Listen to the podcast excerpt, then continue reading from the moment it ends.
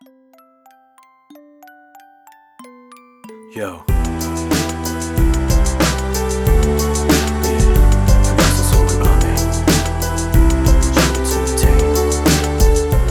即使是在这样一个压抑的大学生活里面，我还能苦中作乐的做那么多手工，做那么多衣服，而且缝纫机的那种机械声会给我非常非常大的安慰。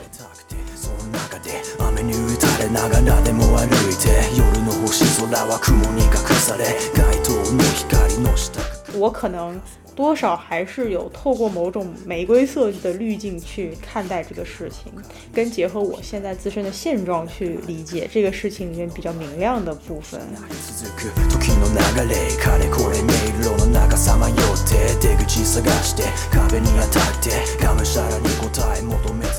続く時の流れかれこれ迷路の中さまよって出口探して壁に当たってがむしゃらに答え求め続けて大家好，欢迎收听第十八期的姐妹大排档，我是夏一凡。今天这一期节目要聊的话题是自学、自主学习。这个资源非常丰富的时代，自主学习或者说发展爱好的门槛，我认为应该是非常低了，或者说比之前降低了。但是身边自学钻研的人其实并没有很多，在我的圈子里面，我想一部分是因为自学这个想法和路径对于很多人来讲还是比较陌生的，许多人需要先上一个培训，或者说需要一个 充裕的时间规划才会开始。那今天的嘉宾呢，他是我身边比较罕见的，通过一个很长时间自学的过程，将爱好不仅做到一定的水平，而且最终影响到他做了一些比较重要的人生决定。那么这个转变呢，也是比较的大。那么等会儿请他自己做介绍。那么我自己的想法是希望能够通过他的分享和听众交流自学过程中的一些心态的变化和对于工具资源的使用。请嘉宾先和听众朋友们打个招呼。大家好，我是小熊，我是一个物理专业毕业，当过两年半的码农，现在辞职备考服装类院校的二十七岁旅日青年。呃，我和小熊是在一个本科参加的一个去凉山支教的项目认识的。我不知道你还记不记得，就是我们第一次见面的时候是一个什么样的状态？我们在一个就等于支教，好像破冰吃饭这么一个很大的一个饭局上，好多桌，特别嘈杂的一个环境，你独自捧着一本日文原文的枕草子还是什么书在看。对，因为我当时是刚刚开始，嗯，尝试阅读日文文学的一个阶段，我就是特别希望自己能随时随地都拿出来读一点。其实那个时候看日文原文一点都不有趣，嗯因为几乎看不懂，看两行就要查字典，但就是想读下去。嗯，然后因为那个环境非常的嘈杂，还有人敬酒什么的，然后你就在旁边看这么一本，然后我当时就瞟了一眼，想说，嗯，是一个有趣的朋友呢，所以我就就是等于主动搭了一下话。呃，但是我并不知道那个时候你是在有在自学日文的状态。后来包括你做，比如说手工什么的，也是我在你爱丁堡的宿舍里面看到的那个缝纫机，然后你还给我展示过你给 Switch 做了一个放游戏机的一个袋子，然后我还特别羡慕。呃，就是在这些很小的细碎的细节中，我知道你有在做这个事情，但是我并没有把它放到一个长时间的系统来来理解，所以。听到你就是把这个爱好变成一个工作的选项的时候，我可能只是有那么一秒钟的意外，然后就觉得一切都很很 make sense。说实话，就请你先介绍一下吧。我们具体今天要谈论的是哪两个这种爱好，然后变成自学，然后以及你第一次接触他们具体是一个什么时间？嗯，我办自学的项目有两个，一个是日语，一个是手工缝纫，也涉及一点点编织。刺绣起因都非常单纯。日语的话是小学高年级开始看一些电视上放的日本动漫，那个时候我比较喜欢的是《秀逗魔导士》《名侦探柯南》《四驱兄弟》《中华小当家》之类的。初中开始看啊、日配原声的一些动漫，那个时候土豆网还比较流行，还有啊、一些自己找的资源，《爱丽丝学院》《火影忍者》之类的。然后十四岁的时候。我爸给我买了一台 NDS 游戏机，当时刚好学校里面也流行玩这个，就是和同学一起玩超直刀啊、逆转裁判。这就是我和日语最初的邂逅。我一开始也是很单纯的，觉得像动漫人物一样说日语会很帅，会想在朋友面前炫耀一下。然后另外一个就是想玩一些还没有汉化的原版游戏。而手工缝纫那方面呢，是我小学的时候。嗯，机缘巧合进了一个学校的手工兴趣小组，兴趣小组的指导老师会教我们做一些钩针啊，嗯，打围巾啊，穿珠的小玩意儿。我记得我做了嗯一些钩针的小钱包，嗯，打了一些羊毛袜，还用穿珠做了一生肖的小挂件。因为你说的这个经历吧，其实我也 也看过柯南，然后也玩过 NDS，然后之前还玩过 Game Boy。呃，然后也是为了玩那个还没有汉化的绿宝石吧，就是神奇宝贝。但是我从来没有想说我要去学习这门语言，特别是日语原版游戏，就是你玩多了之后，其实你会知道这些关键词是什么意思，然后你就将就着去玩下去了。呃，所以你是什么时候生发说我要把它当做一个系统来学习，还是说？其实原本是一个更多是一种工具类，就是说我学这个语言，然后解决我当下的困境，或者说我学这个技术，然后我就是把我这个作品做好就行。我觉得有两方面，嗯，一方面是就像我刚才说的，我会很想在就别的同学面前耍帅，所以既然大家都喜欢看日本动漫，那我要是能用原文说两句台词的话，那不就很帅吗？对，但是这个要求不高啊。对，嗯，呃，另外一个呢，就是我可能对故事会天然的很有兴趣。嗯，我是从小就是那种开学第一天语文课本、英文课本刚发下来就会在一小时之内全部读完的那种。我会很想知道发的这本书里面又有什么新故事。从小也会订阅那种儿童文学啊之类的。又是一个重合，我也订过儿童文学，而且订了就是可能有两三年。我有一个你也认识的朋友 Safa。就是他作为一个摩洛哥人，为什么如此的有这么好的日语水平，也是因为他看日本动漫，然后当时摩洛哥的电视台有放日本动漫，他也是一个很跟你很接近的动音，然后他后来又会了韩语，是因为他看了 K-pop，然后他还想跟一个组合的成员打电话，所以他就学了韩语。但是我就特别觉得厉害的是，就是能够精进到一直做下去。毕竟你刚才介绍这一段是说。学生时代，对吧？你确实把它推进到了大学，推进到了你在英国读书，推进到了现在。就是这个过程，你是有个规划吗？其实回顾我学日语的过程，最开始的几年我都一直没有入门。就比如说，呃，我第一次开始试图学日语是在初三的时候。学日语首先要背五十音图嘛，那么我当时就揣着一张小纸片在校服兜里面，时不时就拿出来看看，背一背，抄抄写写。其实主要是为了让别人能看到我在做这件事情，还是为了装逼，还是为了耍帅。嗯。然后几个月也没背下来，这是第一次尝试，也是失败的尝试。这件事情后来就搁置了。过了两年，到高二、高三的时候吧，又慢慢的觉得之前那次放弃有点可惜。再加上刚好呃周围有好几个在学日语的同学，嗯其中有一些学的还挺好了，我有点羡慕。所以在这种小氛围下，我又重新燃起了。这种挑战的欲望，那么这一次呢，刚好当时是逆转裁判五发售，我又是逆转裁判迷，我就买了游戏，而且逆转裁判里面呢汉字特别少，很多汉字都是有注音的，嗯，我也不管它的原文是什么意思，我就读，一手拿着五十音图，一手拿着游戏机，就一个字一个字读，大概读了一两礼拜吧，这次很顺利的把五十音图给背下来了，嗯，我就觉得说，哎，可以。那我报个网课吧，当时我记得很清楚，在沪江网校上面，零基础到 N 二的网课一千两百多块钱，我是攒了攒了三个月，还不知道四个月的零花钱，还有再加上之前攒的一点钱，再加上问父母要了一点，嗯，买了这个网课。那么这个网课呢，它完全是一个录播回放的形式，就是看视频，嗯，课后呢会给你留一些作业。但是这个实在太枯燥了，就是完全没有互动，没有同学，你就自己看、自己写、自己学，非常的无聊。所以我大概只上了一半都不到就放弃了，因为后来就变成我一上课看十分钟视频就开始睡觉，一上课就睡觉。作业呢也是特别特别的让我没有成就感，因为我完全是错，都是错的，很少有做对的题目，嗯，也没有人会很细心的给我反馈说我这里为什么会错。他们老师只是批改，然后告诉我这是错的，然后告诉我正确答案是什么。嗯，对，最多会解释一下正确答案为什么是这样。他们不针对我来批这个卷子，所以我就感到没有具体目标，没有互动，很难学下去。所以我就说，那要不给自己设一个目标，我就给自己设了一个考 N 三的目标。N 三是日语等级五个等级当中的第三级，最低是五级 N 五、N 四、N 三、N 二到 N 一，N 一是最高等级。好，我给自己定下这个目标之后呢，呃，我就开始刷卷子、刷教辅。可能这种花了钱的紧迫感，因为考试要付报名费，花了好几百块钱，这种紧迫感就让我觉得说啊，那不行，至少也得考合格吧。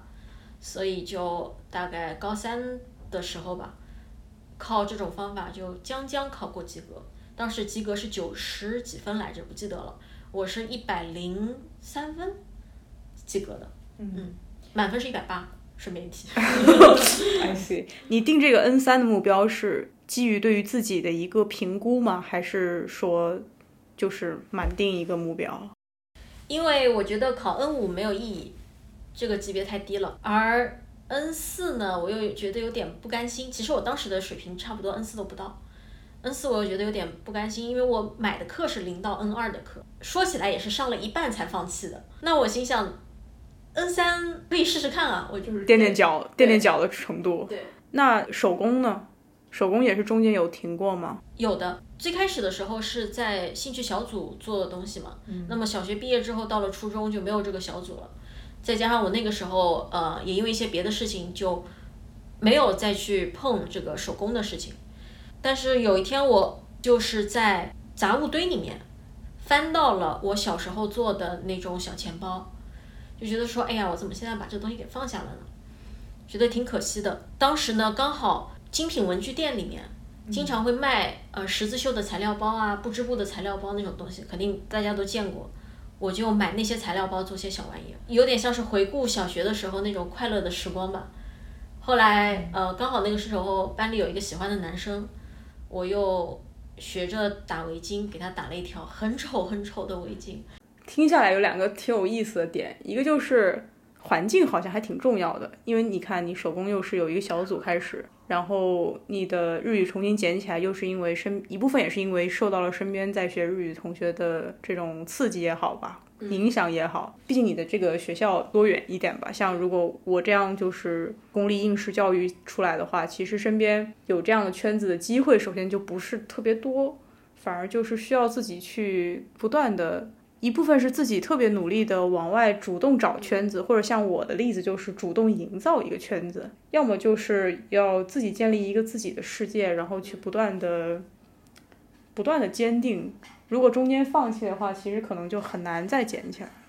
另外一个就是你有说，就是你需要这个教学的趣味，然后成就感的这种推动，然后你也会觉得没意思，可能就不做了。因为很多人他对于自学的人有一个刻板印象，就是说这群人应该是本身就特别自律的。但是我我反正我对你的印象一直都是，如果你认可或者说想做一个事儿的话，你就会把它做下去。所以我们刚开始的时候并没有就是料到说你中间会放掉这么长的一段时间。嗯，我们现在过了这么多年，回过头来看。哦，好像我日语和手工缝纫是坚持下来了，嗯，但是在手工和日语之外，还有很多很多很多没坚持没坚持下来的东西。对对，make sense，是的，是的，就是也因为同样，嗯，简简单单的日常的理由，我学过钢琴，学过架子鼓，学过乒乓球，但是他们短的可能两三个月我就放弃了，嗯长的一两年，钢琴。其实我也只弹了两三年，但后来到高中之后，可能因为考试的需要，当时，嗯，在国际学校有考音乐考试的需要，又捡起来，勉勉强强又弹了一两年，后来也没有再继续。应该说，我尝试了很多很多的东西，最后剩下的是这两。那我们回到那个工具跟资源的这个部分，就是你有提到。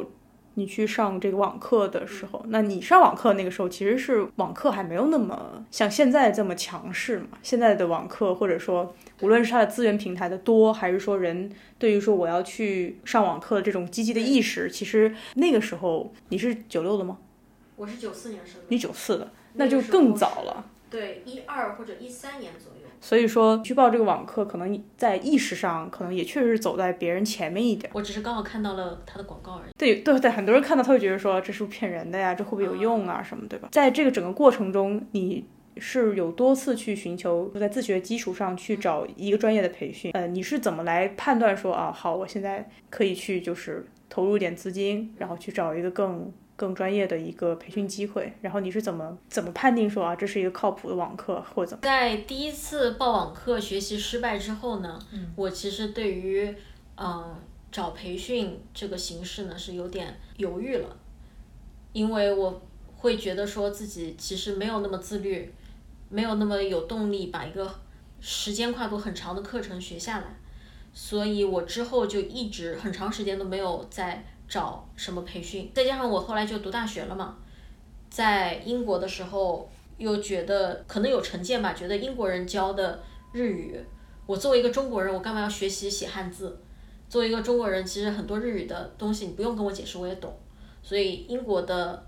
日语班我自然也是没有报的，也是断断续续自己学了一点东西之后，到大一的暑假，我又想起自己还没有考过 N 二这件事。你都是一阵儿一阵儿的。对对，因为当时大概我的一个或者说大家的普遍观念吧，就是考到 N 二，考过 N 二就是一个可以应用的级别了。我又回想起当年高中还没有考过 N 二。觉得说，可不可以再试一次？所以在大一暑假的时候，因为暑假很长嘛，就报名了全日制的日语。忘了太多，从 N 四重新开始学。但那次也是失败的尝试。那次我学了一个多月，就因为跟老师吵架退课了。之后呢，就用当时在那一家培训机构买回来的教材，一边看一边自学，然后再次用之前高中用过一次的那种刷教辅、刷真题的方法。又是低分考过 N 二，也是一百零零几分。但是你最终是凭着半自学或者说接近自学的日文水平去了日本工作。对，那个又是另外一回事儿了，又是另外一个故事了。为什么是另外的故事？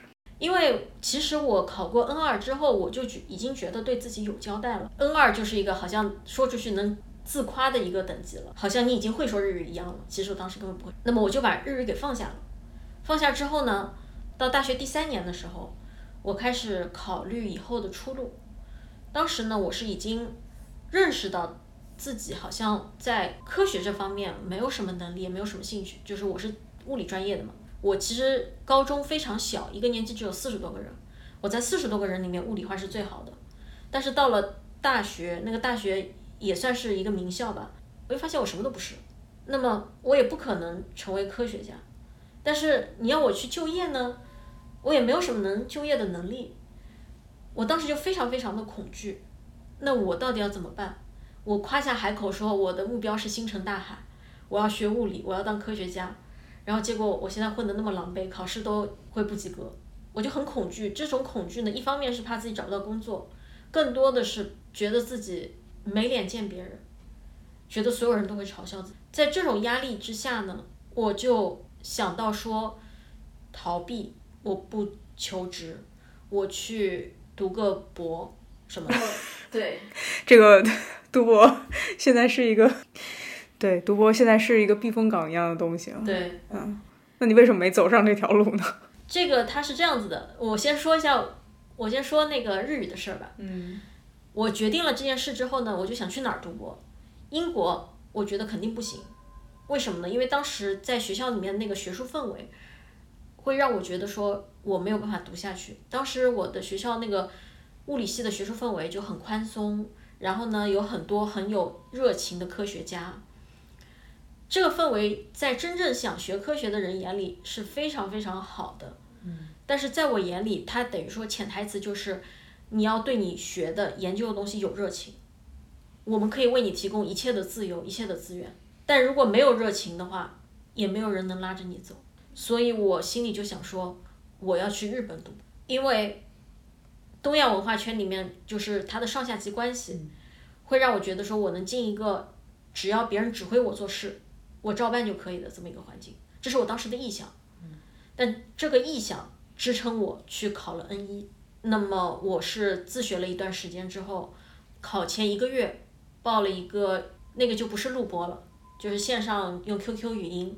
上课的这么一个一对一课程，冲刺了一下，一个月的时间，再加上刷真题、刷教辅，最后还是一百十来分吧，考过了 N 一。因为我对这整个体系，包括日语的难易度没有概念，所以或许有概念的人听完之后会觉得这是一个学霸的路。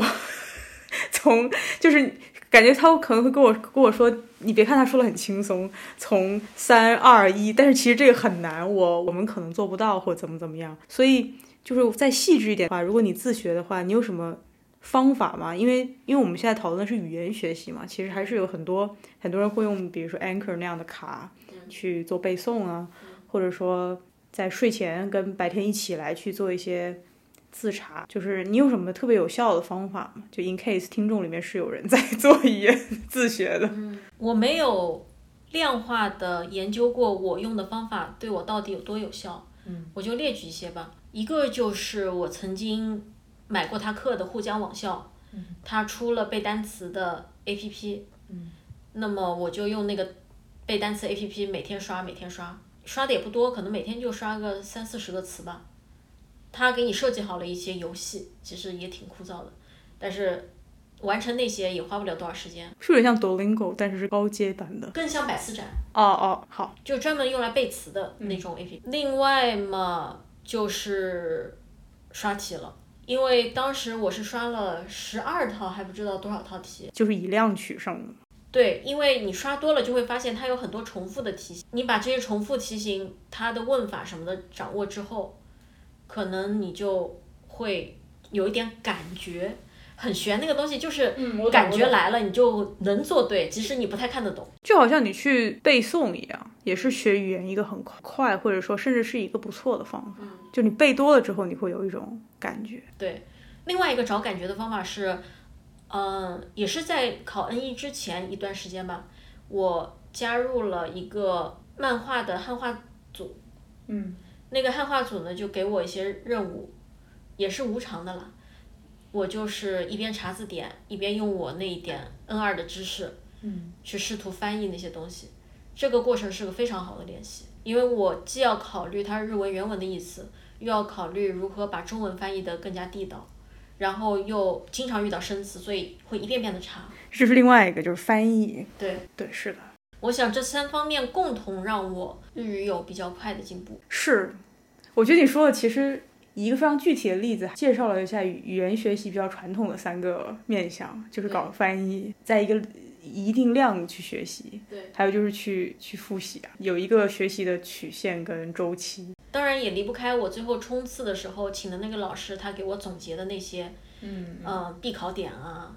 所以其实是以一个非常应试的心态去完成了这个。对，因为当时我就是想着要去升博士嘛，嗯，所以就是非常非常应试的把 N 一给考下来了。这个手工呢？你在大学的时候，我记得你宿舍里面就是有一个不错的缝纫机。对，缝纫的话，其实我接触缝纫机也是在高中的时候。嗯。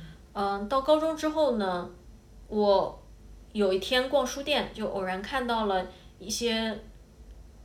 进口书籍翻译成中文的拼布书、刺绣书，嗯，我记得很清楚，那本刺绣书是青木和子的，那本拼布书是中岛凯西的。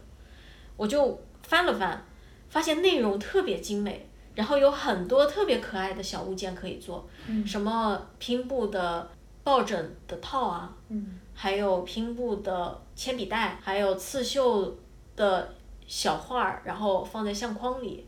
还有刺绣给自己做一个书皮，之类的，哇，我就觉得啊，太想做了，买回来，开始学习拼布刺绣的基本技法，因为是具体想做的物件嘛，所以说我就再也没有买过材料包，就开始自己设计配色，自己买材料。教科书里面他都会告诉你他用的是什么牌子的线，几号色几号色，但是有时候我会觉得说，哎，这个我不太喜欢，我说这个我买不到。那我就配一个其他的啊！我就想起来，你在英国的时候，你会去看布料还是什么？对对对，当时因为我住的地方在附近，爱丁堡繁华的街上。对对，我住在爱丁堡繁华的街头，附近就有布料店。是的，是的，我三天两头就在就去那边逛。然后还有一个郊区有一家呃手工艺用品店叫 Hobbycraft，那家店我也是每到双休日就。坐公交车跑到郊区去，英国应该是这种的天堂，绝对是啊。Carol，你高中的事情，啊，对，高中的事情，所以我就先是用这些学习的刺绣还有拼布的技法，嗯，做了一些笔袋啊、灯罩啊，还有送人的那种画框之类的。然后在这途中，就是你剪一块布，它不是有毛边吗？毛边你手缝去锁它不是很麻烦吗？所以我就接触了缝纫机，因为刚好那时候我姑姑给我奶奶买了一台现代的电动缝纫机，把她那个老式的脚踩。缝纫机淘汰掉了，那个电动缝纫机我觉得很好上手，我就先是拿它来给我的作品锁边。后来看奶奶做衣服，我也很感兴趣。怎么说呢？开始学着用缝纫机吧。嗯嗯。那么到了英国之后，我就觉得说自己是不是可以挑战一下做衣服？想到考挑战做衣服呢，是因为我喜欢看动漫，所以朋友里面有很多是 coser，玩 cosplay 的。那其中有几个玩的还挺有名气的，就是微博上有很多粉丝那种。哇，你的朋友圈也是很精彩啊！我其实都没有特地去维系这个事情，嗯，也许只是从前的同学，然后时隔多年再去看他的社交媒体，然后发现哇，你怎么有那么多万粉丝？你怎么搞那么大的 cosplay 之类的？嗯嗯，因为我我也是，就那个时候还是对动漫非常感兴趣。我就想说，哎，我可不可以自己做衣服，然后去 cos？这是我第一次产生做衣服的想法，是在大一的时候。嗯，我记得好像是在某一年吧，也是你说要去面试日本的一个企业，要回国来做这个面试。对。然后你就回来，然后后来我就从你这边也是知道说你被录取。首先你去日本。做码农，哎，其实好像也没有对你感觉过特别意外了，只是我就是说啊，这是一个变化。但是你是什么时候决定你要去把现在码农的工作辞掉，然后去做这个服装设计的学习？这个时间线可能和你说的稍微有一些出入。嗯，呃，刚才我说我一开始的打算不是去就业，而是去读博。那么与之平行的，我在大学里面，在那种压抑的自我怀疑、自我否定的环境下。为了喘口气，我就经常做缝纫、做衣服、做 cosplay，断断续续的三年间做了三套衣服，还做了一个包，还给朋友做了三套衣服。制作过程中也接触了很多的除了布艺之外的东西，比如说皮艺啊、滴胶啊、金属粘土等等。就我不太懂，就说每接触到一个新的材质或者说技能，它总是会有一些难点之类的，这个东西你怎么克服呢？因为我是做 cosplay，所以说它肯定是有呃原画。那么我其实不需要克服所有的技术，我只要拥有能做出这个作品的技术就足够了。哦哈。所以我只需要到贴吧呀，或者是 Pinterest 上面去找相似的东西，然后看人家是线上的这种同号的对论坛或者一个圈子。对。就这种内内容在这个圈内还是丰富的，是吗？非常丰富。好，你继续，你继续。所以。大学头三年我就做了这么多东西，并且我考完了 N 一。那么这些事情是背景。之后呢，在大学最后一年十月份，刚刚开学没多久的时候，发生了一件事儿，就是我第一次见毕业论文导师当天，因为急性肠胃炎，在学校的咖啡厅里昏倒了。那么不得不请假休息一天。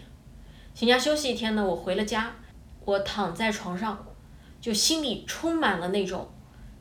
谈话被推迟的庆幸感，当时我就觉得说，我心里的那个一直以来被恐惧啊、被无谓的在意别人评价的这种情绪充满的一个气球，啪爆掉了。我就突然觉得爱谁谁，我不能再这样下去。所以那一瞬间我就决定说止损，我不能去赌博了。那么不赌博我能干嘛呢？那我想说，我也不想再在科学这个行业待下去了，所以我就。思考自己能做什么，我发现说，即使是在这样一个压抑的大学生活里面，我还能苦中作乐的做那么多手工，做那么多衣服，而且我做衣服的时候可以非常专注，可以十几个小时不吃不喝，呃，昼夜颠倒的做，嗯，而且缝纫机的那种机械声会给我非常非常大的安慰，给我精神上的安慰，所以我就想说，是不是我可以。去做一个跟服装行业有关的事情，那么呃，这就又说回到刚才说的这个当码农这件事了。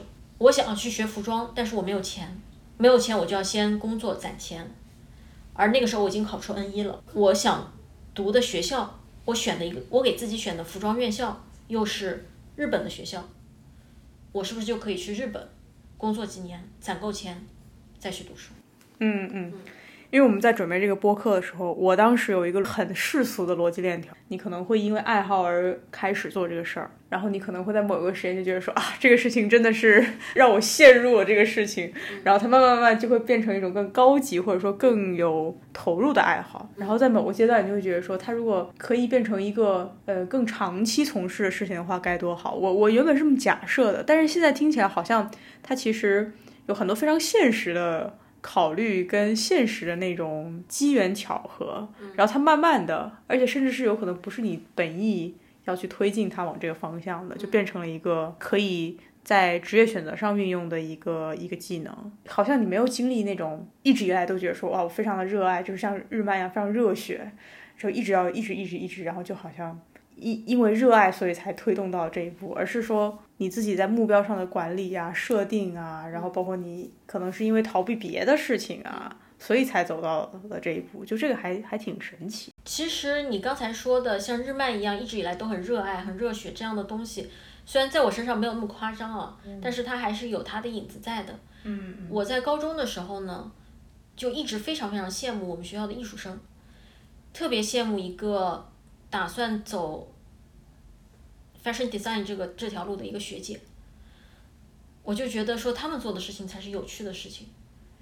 我呢，只是因为可能刚好比较擅长物理化，嗯，所以被推到了这么一个位置上，然后又不好意思下来了。啊，这不禁也要让我反思反思，因为我想这种不好意思下来是很普遍的心态，有的时候就是将就，或者说何必呢？呃，对我来说是当时的。自我认同会构建在他人的评价之上。嗯嗯，大家都说我数理化好，我就不太敢去尝试一个没有基础的东西。这个这个一会儿聊到工作那部分可以再再说一下。然后还有一个很有趣的，就是说你在往回看的时候，发现说大学这么繁忙的生活中，仍然可以坚持这两个爱好，尤其是手工，它还给你带来了一种。心理上的那种舒适感，呃，这是一个往回看的视角，所以往回看之后发现说这个是你通过实践跟坚持证明了你自己确实可以走下去。对，这个也挺有意意思的，因为这就是我现在工作的一个心态。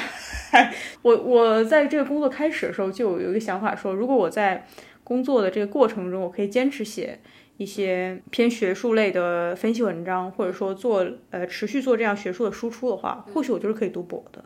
所以这是我给我自己的一个一个暗示，或者说一个目标，也不一定非要达到。因为如果你特别努力才要去达到，或许也是那根弦绷得太紧了。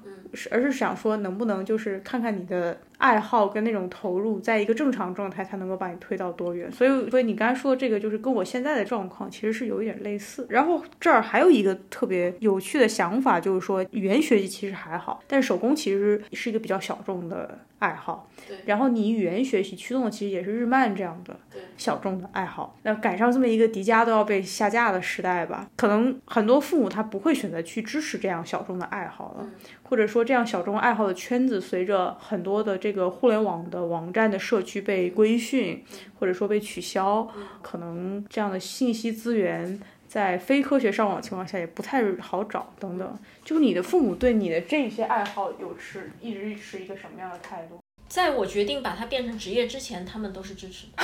这样子？对，因为他们觉得这是一个健全的爱好，没有什么问题。什么叫做健全的爱好？就不是不是嫖，不是赌，不是毒，它是一个也没有特别烧钱，然后也没有对身心有什么损害的爱好。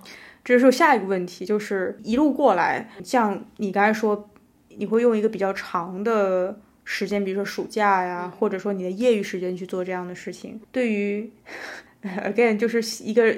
手机刷屏非常盛行的时代，其实有一些朋友已经不太能够理解，在业余时间还要做动脑或者动手的事情，并且把它当做一个爱好这样的生活方式了。但是在我的感觉里，你并不是一个大家想象中的，就是说只做这么一两件事，其他事情不涉猎，然后看的是涉猎面很窄的人。所以你你平常是怎么规划这个时间的呢？比如说你有说哦，我今天。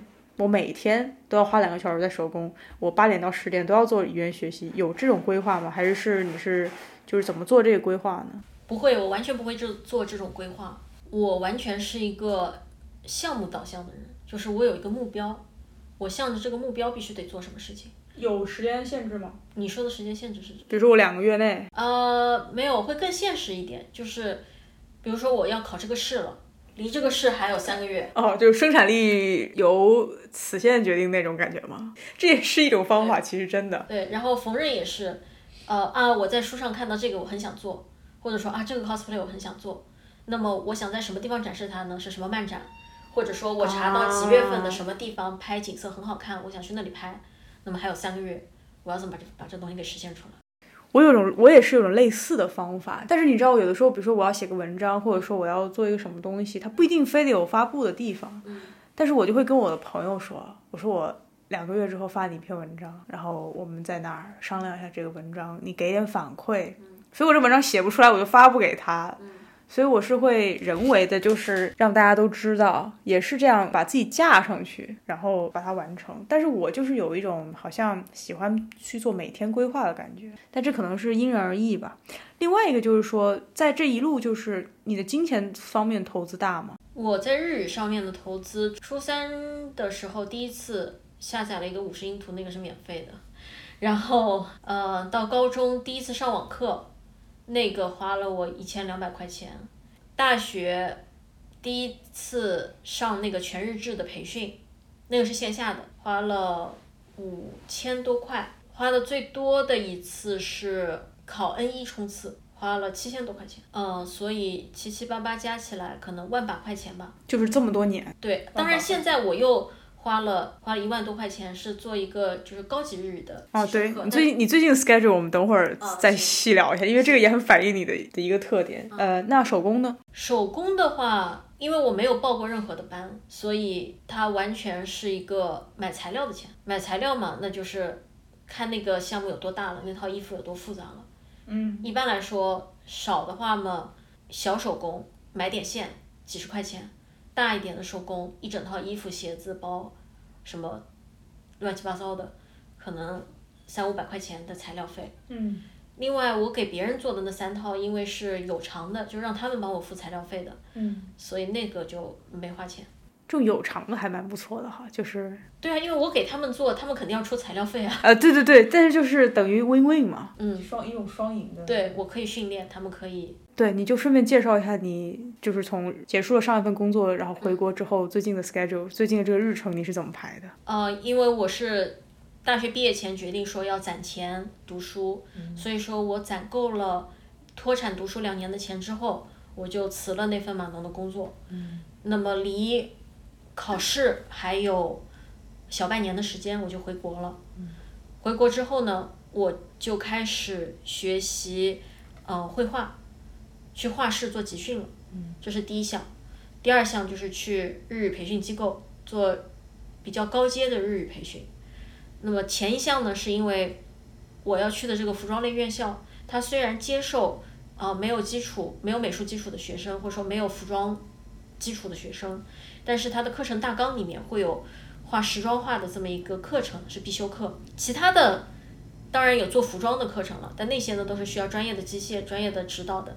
唯有画时装画这个课程，我觉得任何一个那种应试类的画室，他们的老师都能应付这样的这种基础的美术培训，所以我就是以这个为目标去画室培训了，大概每周要上三十多个小时的课。另一方面，日语呢，我虽然说现在日语的口语已经非常好了，呃，普通的商业上面的应用也没什么问题，发邮件啊，呃。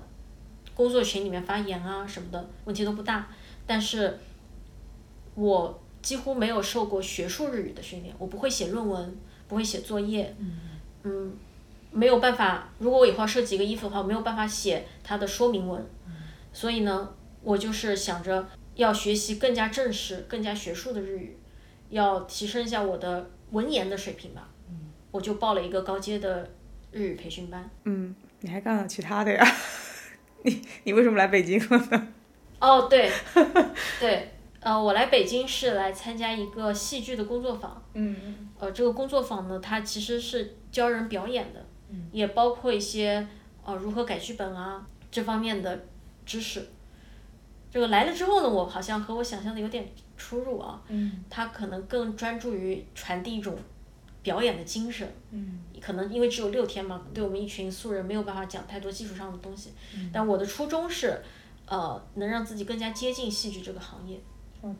更了解专业人士他们的想法。嗯然后你还有小号、元号，元号对元号是我的另外一个坚持了很多年的爱好，但这个不是自学的，所以对，但是你还有也有要去上课。对元号是每周上两次课，所以我每天会练一个小时的元号。所以这样看起来真的是我妈希望我如何度过我的生活的样板，就是能够出去，然后，呃，你不是每天跑步吗？不，这不一样呀。我一部分我是因为要上班，锻炼身体，保持健康的心理状态。但是，比如说我回国到找工作之前，我的基本上就是在家休息、学车，然后跟父母出去玩儿，然后跑步、打球什么的。就我很难说我我就马上给自己安排的这么满。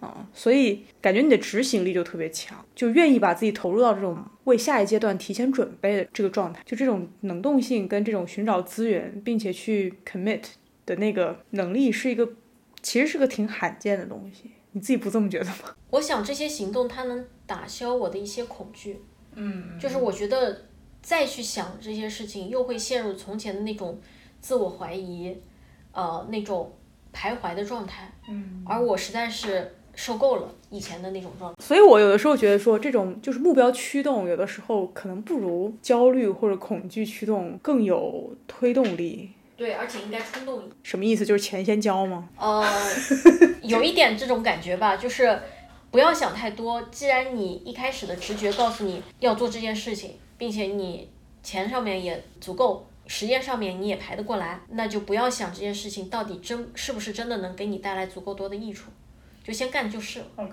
这个思路感觉也是可以稍微就是引入到我们最后一个聊你工作的这个选择的部分。那首先你工作两年半，这这个是前辈的两年半的这个日本的码农的工作也是你第一份工作，对，就是也是就是进入社会的，就是社会人的第一步。对，就感觉怎么样呢？这份工作，因为从一开始我就没有对他抱有期待，完全只是为了攒钱而找的一份工作。嗯，所以呢，我在公司里面以当小透明为目标吧，什么层面上的小透明？就是只要把别人交给我的事情做了就好，也不追求做的多漂亮，并且其实做的漂亮的时候我也没有什么成就感。然后公司里要人去参加新项目的时候，我也从来不出头。公司里的社交活动我也从来不参加，除非是我必须去的。嗯，再加上其实这两年半当中有一年半都是因为疫情的关系在家办公，所以我跟公司里面的其他人也没有什么往来。所以这个例子还是挺罕见的，就是说你一进去的时候就知道这是一个跳板，是一个工具。对。但是据我所知，这个工具还是蛮不错的工具，对吧？对，事少钱多。天哪，就是多让人梦寐以求。对，它是一份非常非常完美的工作，就是世俗角度来讲，嗯因为这个公司它首先管理很扁平化，没有什么日本传统企业的上下级关系，并且呢，呃，因为外国人的比例有百分之三十，所以有很多像我一样初来乍到的人，他们也有和我相似的困境，使我呢遇到作为外国人的困难的时候，不会觉得没有人可说。另外呢，就是公司它的管理也非常的合理，就是不会有什么恶心人的事情，不会克扣你的假期啊，不会让你加班啊，工资也还不错。所以这么多的便利没有消磨你吗？便利当然不会消磨我，是这份工作本身的无聊才是消磨我的。啊，所以你还是看重的是是工作的给你的这种感受。对我非常看重能不能让我保持一个兴奋、觉得充实、觉得人生有意义的这么一个状态。如果我一天有八九个小时都是处于那种啊几点下班啊还有五分钟午休这样子一个状态的话，那那才是感觉人生三分之一的时间都都被浪费掉了。OK，所以呃，钱攒到了目标之后，就决定按计划行事。对，在我看来呢，你做的事情本质上是一个希望把爱好变成工作对的事情。介于我年幼职业网球训练对我对网球热情的那种快速的消磨的经验，我其实对于这个二合一一直以来都是一个比较慎重的态度。我觉得工作常常是消磨一个爱好最快的方式。你没有这方面的担忧吗？肯定会有，嗯而且这也是我父母不支持我的一个很主要的原因，嗯并且也是我自己也确实很害怕。但是，首先我已经试过了，把一个不是爱好的事情变成工作，就是我当码农。就没有没有可以比这更痛苦了。对我知道这件事情我干不下去，我没有任何上进的欲望，没有任何学习新技术的欲望。我就想说，无论把爱好变成工作能不能成，反正这件事是不能成的。反正当码农这事儿肯定不成。那么以此类推，把其他我不喜欢的事情变成工作，肯定也不成。那只剩下一个选项，我得去试试。没有考虑过第三条路吗？比如说，既不是你的爱好，然后你可能也没有那么强的反感。虽然我不知道对你有没有。比如说，我现在做的这个工作对我而言是绝对意义上的第三条路，就是它不会变成我的爱好，但是我目前还没有太反感。我想很多人的工对于工作的想法其实都是很悬浮，就是空，就是悬空在这种位置上。我想说，我一开始进这家公司的时候，嗯，对我来说，这个编程肯定不是一个我厌恶的事情，甚至可以说，最开始的时候，物理对我来说也不是一个我厌恶的事情。嗯嗯不然的话，我高中不会选。不会学不会至少是四十个人里面物数理化最好的人。嗯但是在做这份做这份工作两年半之后，我是再也不想见到任何代码了。我想一开始物理对我来说就是第三条路，就是你刚才那个所谓的第三条路，或者说编程对我来说就是你刚才所谓的第三条路。我还没有真正做过一份我真的不想做的工作，嗯，比如说公务员，了解。第三视角来看的话，你做的其实就是很像一个逐梦的过程，你知道，就是用很世俗的话语来理解的话，比如说我就会觉得马上就见贤思齐，想说自己在做什么呢？也会会有人会觉得你很勇敢或者什么的，你会觉得说站在这个点往往回看的话，之前两年半对于你现在做一个这个选择是一个时间上的浪费吗？还是说你有这两年半你才会走到今天这一步来做这个决定？我会常常后悔自己，不是说这两年半，而是我会常常后悔自己为什么高中的时候没有能认清自己，这样我就不会浪费七年的时间。你觉得是没有认清自己，还是没有勇气呢？我对自己高估了，我以为自己虽然没有那么喜欢数理化，但是我觉得自己能行。然后当然也是没有勇气，没有勇气去做一份下等人的工作。下等人的工作，那你这个确实代入的更深刻一些，不是说这不是别人所期待的，而是说它有一个等级的差异了。对，因为很显然，我当时所处的环境里面，至少我的父母还有我比较敬重的几位数理化的老师，特别是我的一位数学老师，他会觉得说美术这个东西是什么呀？有什么用呀？啊、数理化这种智慧的学科才是真正我值得学的东西。而对我父母来说呢，他们会觉得说，做服装是个很落后时代的一个伙计，是给别人服务的，是不体面的。所以还是觉得说，如果能够认清自己，并且有那个勇气的话，这个决定做做的更早会更好。那肯定的，像我现在我去读书，读两年书出来，我都快三十岁了。三十岁的应届生真的会有人要吗？其实我现在都都不知道。像你父母之前抱有的这样的成见，嗯，现在还是吗？我妈是不怎么说了，我爸还是这样。是怎么跟他们做这个沟通，还是说，反正我自己付我自己的学费，也没有非得讲通的必要？我是很想和他们讲通的，因为总有一个人在你身边冷嘲暗讽，时不时的就发一些呃利好我原来那份工作，嗯利空我想做那份工作的这种公众号文章，嗯它总不是一件很让人舒服的事情。嗯，所以能让他们理解肯定是最理想的状态，但是做不到的话，那就可能以后就保持礼貌的距离。是，我想可能对于就是做出这样的决定或者说转变的话，可能或者说其实对于很多人的成长过程来讲，保持一个礼貌的距离就是一个必须的一个过程，只是说它是自然而然，大家商量着来，还是说突然间一下就是得把这个距离拉的拉得很清楚。其实我的感觉是在我开始工作，包括我失去了我原本想做的工作的机会的时候，我都觉得说，如果你能在你从事长期从事的工作，或者说长期从事的事情里面，能够有一个支点，呃，是映射你。内心真正的快乐的，哪怕这个快乐很颠簸，或者说它需要伴随着很多其他的东西，这个事情也是一个幸运的事情。每天花了那么多时间在一件事上，它可以有快乐的话，还是还是一个非常羡慕的事情。所以你现在做这个事情，如果说我有一个很羡慕的地方，可能主要是这个部分，就是说你在为你一个你去你你感到快乐的事情去做争取，这也是我见贤思齐的一个比较 重要的。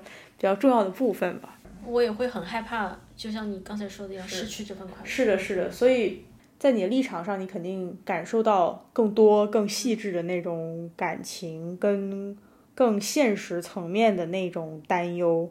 我可能多少还是有透过某种玫瑰色的滤镜去看待这个事情，跟结合我现在自身的现状去理解这个事情里面比较明亮的部分。啊，对，但还是祝你顺利吧。希望我们再次听到的时候，又是一个不错的消息，或者说你最起码在你所设想那个道路上走，好吧？那谢谢您能来来答应录播课，谢谢你邀请我。那我们就先录到这儿，嗯嗯，再见，拜拜。